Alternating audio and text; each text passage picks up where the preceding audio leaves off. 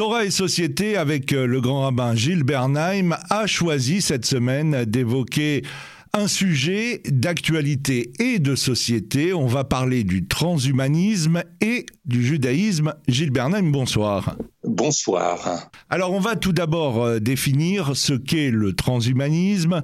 C'est un mouvement qui, en s'appuyant sur les progrès de la biologie et de l'intelligence artificielle, défend l'idée de transformer ou dépasser l'homme pour créer ce qu'on appelle un post-humain ou un transhumain aux capacités supérieures à celles des êtres actuels. Cette transformation s'envisage au niveau individuel mais aussi collectif, conduisant alors à une humanité nouvelle.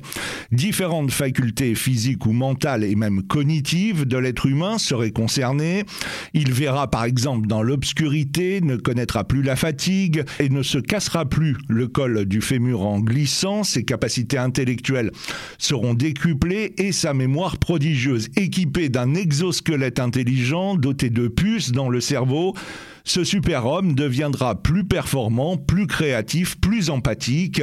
Son cerveau, s'il devient malade, sera guéri ou au moins réparé efficacement. Le but ultime, fusionner l'homme et l'ordinateur après l'avoir soustrait au vieillissement et à la mort. En quoi cette idée, Gilles Bernheim, peut heurter les religions et en particulier le judaïsme? Écoutez, permettez-moi d'ouvrir notre échange par un trait d'humour. Après l'excellente définition que vous avez donnée du transhumanisme, nos auditeurs prendront conscience que d'ici quelque temps, si le transhumanisme continue à avancer à pas de géant, il ne vous sera plus à vous, Pierre, nécessaire d'inviter ni Gilles Bernheim, ni qui que ce soit d'autre pour parler du transhumanisme. En deux coups de machine, vous aurez un exposé tellement plus intelligent que celui que je pourrais faire devant vous. Et je réponds quand même avec un tout petit peu plus de sérieux à la question que vous m'avez posée.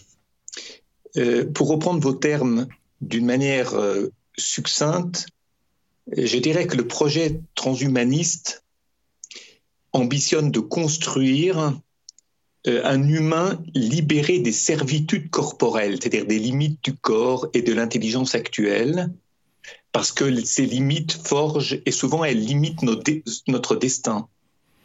Et grâce au transhumanisme, l'homme pourrait alors devenir en quelque sorte, et c'est toujours là qu'est une des grandes craintes, créateur de l'homme.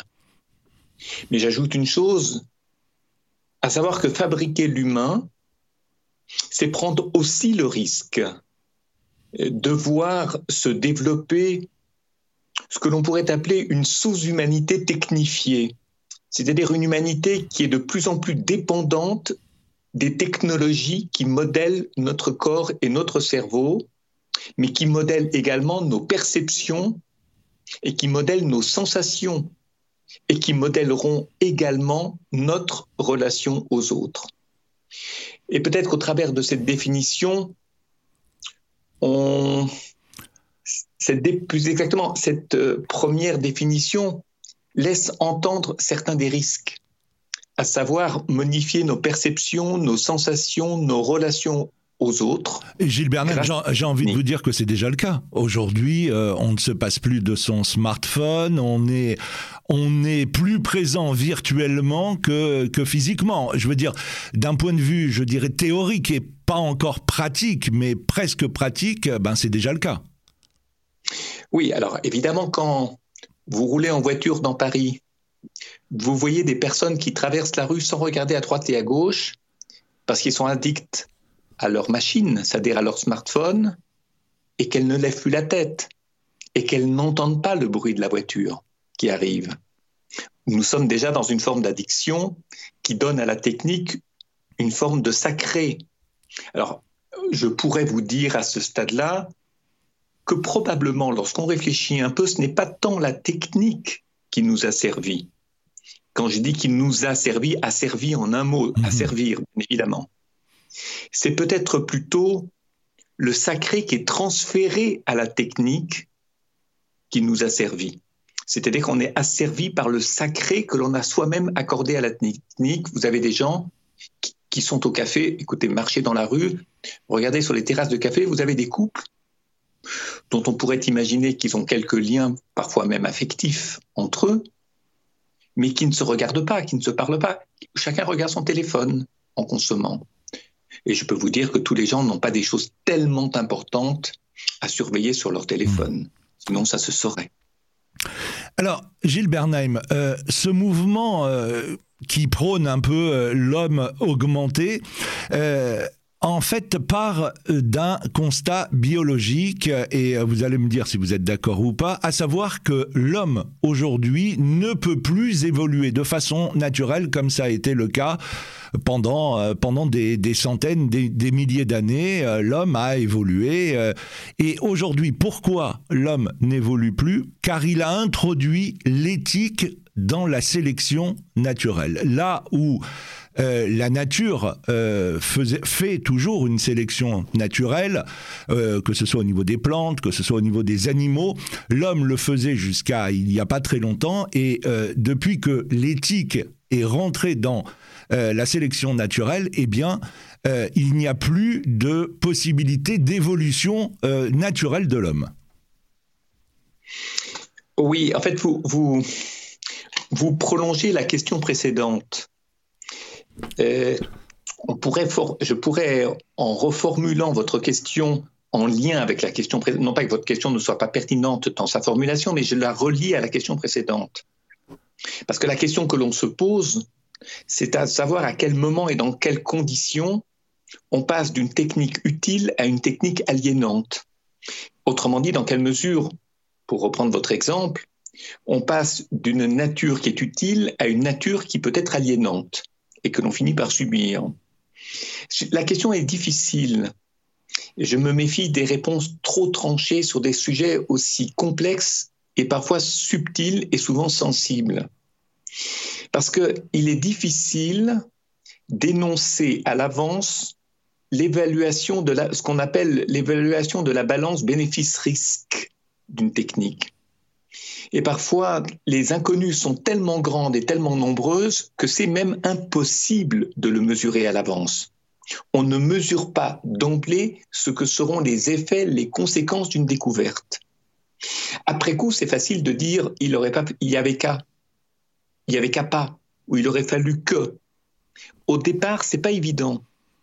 Et donc, euh, ce que l'on appelle un principe d'utilité immédiate, ça, on le voit. La technique est là pour résoudre, pour répondre à des questions d'efficacité dans un futur immédiat. Euh, maintenant, les problèmes que cela pose plus tard, je pense par exemple à l'industrie nucléaire, dont l'abandon se dessine petit à petit, mais sans solution quant aux déchets radioactifs qui, eux, sont dangereux pour des milliers d'années. Arrêter l'industrie nucléaire est facile à dire. Qu'est-ce qu'on va faire des déchets radioactifs qui sont si dangereux pour tant et tant de siècles? Ou bien, vous parliez des lois de la nature, parliez des plantes, des plantes qui sont génétiquement modifiées qui n'ont jamais pu démontrer leurs avantages pour les populations et dont les méfaits environnementaux, sociaux, parfois même sanitaires, se font sentir aujourd'hui. Pourquoi ça a été produit? Pour résoudre un problème d'immédiate efficacité qui consiste à nourrir des populations. Ça, c'est les bénéfices? Maintenant, sur la balance bénéfice-risque, que sont les risques? Ben, C'est peut-être euh, que les conséquences risquent d'être beaucoup plus graves quand l'innovation altère la nature même des êtres humains ou la nature même dans ses lois qui sont depuis tant et tant de générations des lois qui équilibrent, euh, je dirais, les besoins de la nature. Et c'est un, problème qui est très difficile. Il n'est pas difficile à penser, il est très difficile à résoudre. Et si vous me permettez de terminer sur ce point-là, au nom de quel principe peut-on interdire certaines formes de transhumanisme? Et je ne fais que prolonger votre question. Alors je donnerai un, je rappellerai un adage talmudique que tout le monde connaît, mais pas toujours au bon sens des termes qui composent l'expression Ein Mazal le Israël. Euh, c'est-à-dire celui qui est qualifié, dirait le Talmud, celui qui est qualifié de Israël l'est par sa capacité à résister au déterminisme. Le mot mazal veut dire aussi le déterminisme. Et donc à refuser de faire de l'être humain ou de la nature quelque chose de prédéterminé. Parce que le transhumanisme, dans la mesure où il se projette très loin, eh bien, il détermine dès aujourd'hui une certaine manière d'être, parfois de penser, de ressentir ou d'avoir des relations avec les autres. On n'en voit que les bénéfices au départ. À l'arrivée, on en mesure aussi les préjudices. Et je pense à l'eugénisme, je pense au mhm. clonage reproductif, à on, on va en parler.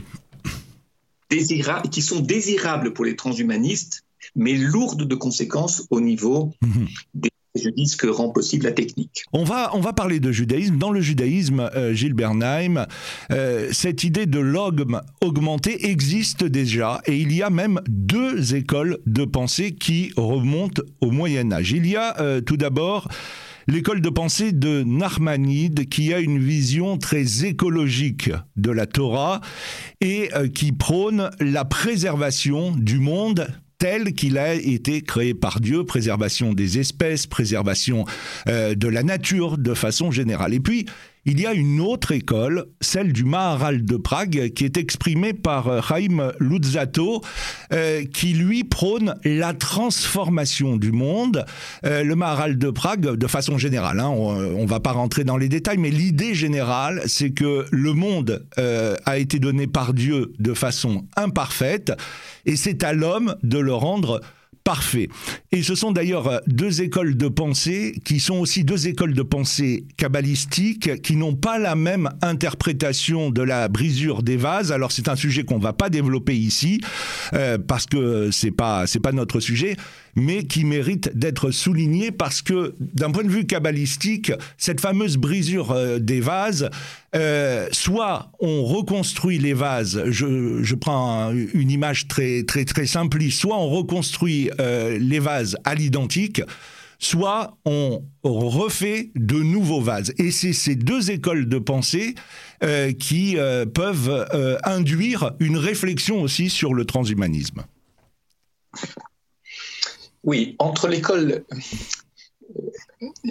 entre l'école du Ramban de Nachmanide au Moyen Âge et celle du Maral de Prague à la Renaissance, il faut aussi ajouter que la Renaissance, sur le plan de la recherche, sur le plan de la, du rapport à la nature, ne pense pas les choses comme le Moyen Âge. Je ne, je ne prétends pas que identifier Nachmanide au Moyen Âge et le Maral de Prague à la Renaissance, mais on ne peut jamais désenclaver un penseur de l'époque à laquelle il vit, et donc des questions auxquelles les sociétés dans lesquelles il vit, les questions que ces sociétés se posent. Ça, il faut l'avoir très présent à l'esprit.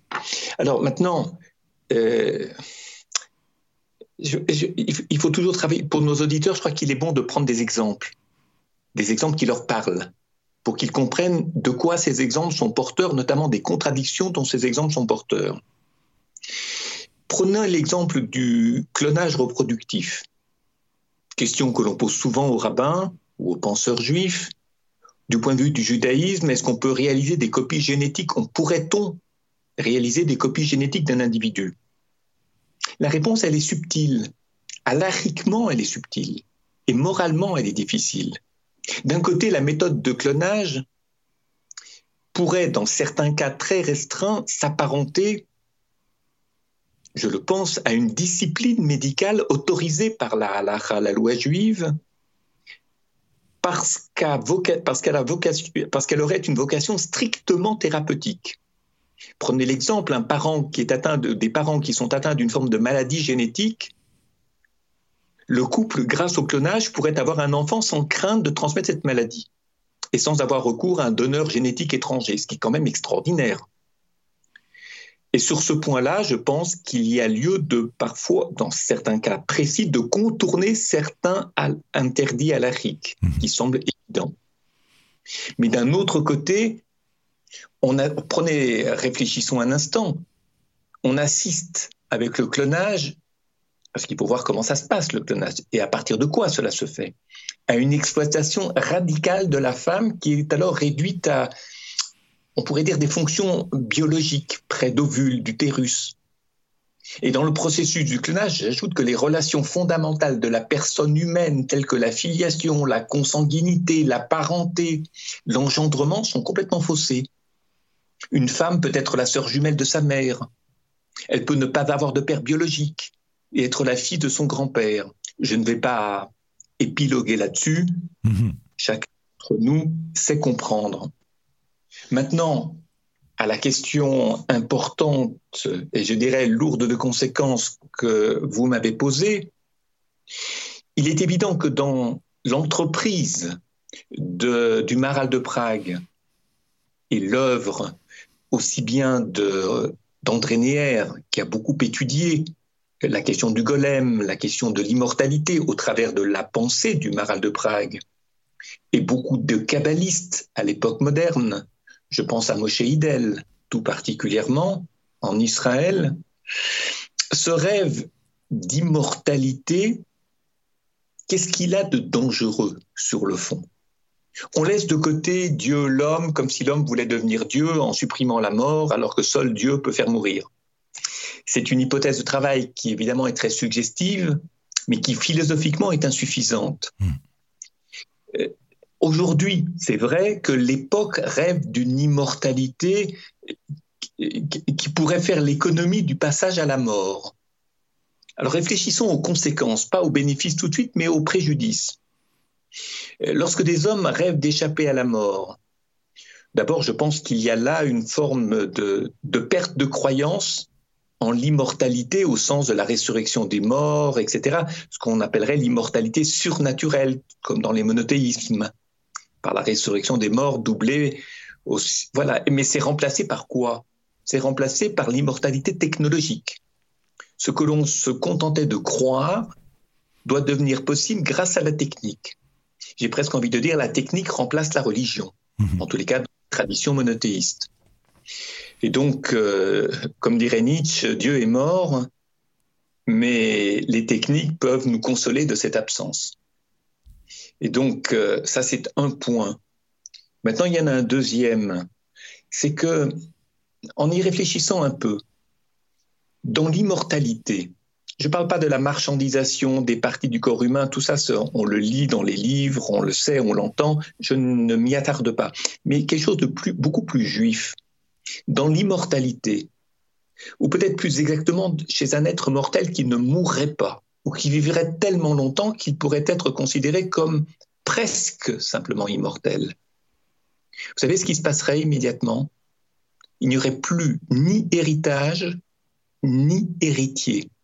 Je ne parle pas héritage devant le notaire. Oui. Je parle d'héritage spirituel. Mais euh, Gilles Bernheim, euh, cette idée de de vivre très longtemps, elle n'est pas étrangère au judaïsme. Mathusalem, euh, on ne sait pas combien de temps il a vécu. Abraham, on ne sait pas combien de temps. Mais tous ces hommes-là ont dépassé largement les, les 150 ans, largement. Alors euh, pourquoi aujourd'hui cette question viendrait être euh, source de réflexion? Oui, mais il est très possible que ces hommes qui ont vécu des centaines d'années, dont le récit biblique fait mention, que la vie est durée de moins en moins longtemps pour des raisons que le verset ne dit pas, mais que la tradition rabbinique explique. Il faut peut-être expliquer à partir de l'exemple que j'ai commencé à donner, quand je disais que si un mortel ne meurt pas ou presque pas, il n'y a plus ni héritage ni héritier. Il est probable qu'à l'époque de Mathusalem, il n'y ait plus d'héritage et plus d'héritier. Je le pense vraiment à la lecture, en tous les cas, de textes de la Kabbale. C'est-à-dire que l'immortalité fait disparaître la différence euh, entre le passé et le présent. C'est-à-dire que tout devient contemporain. Or, pour laisser un héritage, encore une fois, ce n'est pas le notaire qui compte ici, c'est l'héritage de l'esprit, de la vie de l'esprit, ce que l'on a à dire aux générations qui viennent. Pour laisser un héritage, il faut mourir. Et pour recevoir un héritage, il faut que d'autres meurent avant nous. C'est-à-dire que, si on le dit autrement, l'immortalité romprait la chaîne de la transmission dans laquelle se reconnaît la condition de la possibilité de tout héritage, qu'il soit culturel ou de tradition religieuse. Euh, je terminerai cette réflexion-là, en tous les cas, en disant que l'une des beautés les plus précieuses de l'existence réside dans l'alternance du testataire et du légataire, c'est-à-dire celui qui lègue et celui qui reçoit. Euh, nous donnons, nous tous, ce que l'on a été, ce que nous avons aimé, on veut le transmettre, c'est naturel, ce que nous avons construit, on veut que nos enfants en héritent, et par-dessus tout, ce que nous avons hérité de nos propres parents ou des générations précédentes, on veut que ça continue, dans le meilleur des cas. C'est-à-dire qu'on donne une part de nous-mêmes avant de mourir. Et en mourant, nous nous donnons en nous abandonnant autant qu'en abandonnant l'héritage à ceux qui nous survivent. Et j'ai un jour entendu euh, en Israël, de la bouche d'un philosophe juif euh, religieux, qui disait que sans la mort, le don n'aurait jamais fait son entrée dans le monde. J'ai essayé de comprendre ce qu'il voulait dire par là et je l'exprimerai ainsi. Si par malheur on devenait immortel, le don quitterait ce monde. Mais là, je ne fais que répéter la chose. C'est-à-dire que le transhumanisme serait à ce moment-là l'immortalité sans générosité. On n'a plus rien à transmettre, puisqu'on est contemporain des générations d'avant et des générations d'après. Donc il n'y a plus de don. Il n'y a plus de vie qui circule et qui transmet et qui favorise des bouleversements. Et j'ai toujours ce commentaire sur un adage talmudique qui dit dans ce commentaire du Maharsha, les parents aident, je le traduis en termes modernes, les parents aident les enfants à vivre, mais les enfants aident les parents à mourir. Et c'est profondément juste. Et peut-être que le transhumanisme annihilerait cette possibilité. Mmh. Euh, encore, encore un mot. Euh, vous, euh, vous avez dit qu'il euh, faut prendre des exemples. Aujourd'hui, euh, l'homme augmenté, ben, il vit avec nous. un homme qui possède un pacemaker aujourd'hui est un homme augmenté. il y a eu une expérience qui a été réalisée il n'y a pas très longtemps sur la maladie de Parkinson en greffant des puces à l'intérieur du cerveau qui euh, limite les tremblements. Et pour quelqu'un qui a atteint de la maladie de Parkinson, on sait combien euh, cette, euh, cette révolution, ou en tout cas cette solution, peut, être, peut être envisagée comme un véritable miracle pour avoir une vie pratiquement normale. Vous parliez d'eugénisme avec le clonage, mais aujourd'hui, Gilles Bernheim, l'eugénisme, alors pas celui des nazis, bien évidemment, mais si on reprend le terme et son étymologie, il existe déjà quand une femme fait une amyosynthèse pour se rendre compte si euh, euh, eh bien, son, son fœtus ou euh, au stade embryonnaire, il n'y a pas de risque de développer une maladie génétique ou une maladie trisomique, etc., ou une malformation plutôt trisomique, c'est de l'eugénisme. Alors, je rappelle le, le propos que j'ai tenu en début d'émission, que ce n'est pas la technique qui nous a servi, mais le sacré transféré à la technique. Pour le dire autrement, ce n'est pas la technique qui nous est servie, c'est l'usage que l'on peut en faire. C'est-à-dire qu'on considère, talmudiquement parlant, qu'aucune recherche n'est interdite, mais que lorsqu'on a trouvé quelque chose, on, a le droit de ne pas s'en servir.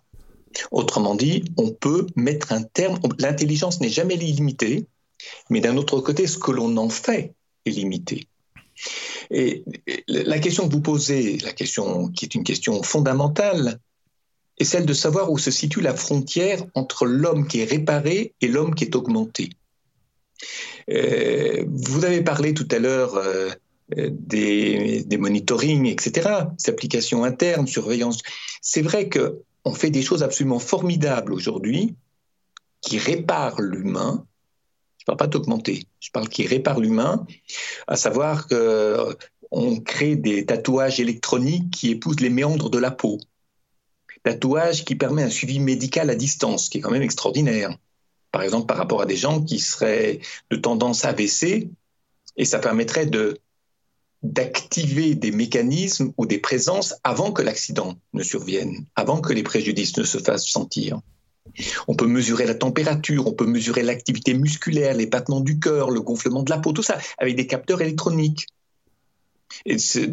Qui sont intégrés, je dirais, dans un timbre épidermique, si les gens savent ce que c'est qu'un timbre épidermique, plus fin sur la peau, plus fin qu'un cheveu. Tout ça est centré sur le monitoring et les applications internes qui anticipent des crises d'épilepsie ou, ou de stimuler le rythme cardiaque éliminer l'arythmie avec toutes les conséquences bénéfiques que ça. Ça, c'est l'homme réparé. Maintenant, l'homme augmenté, c'est autre chose.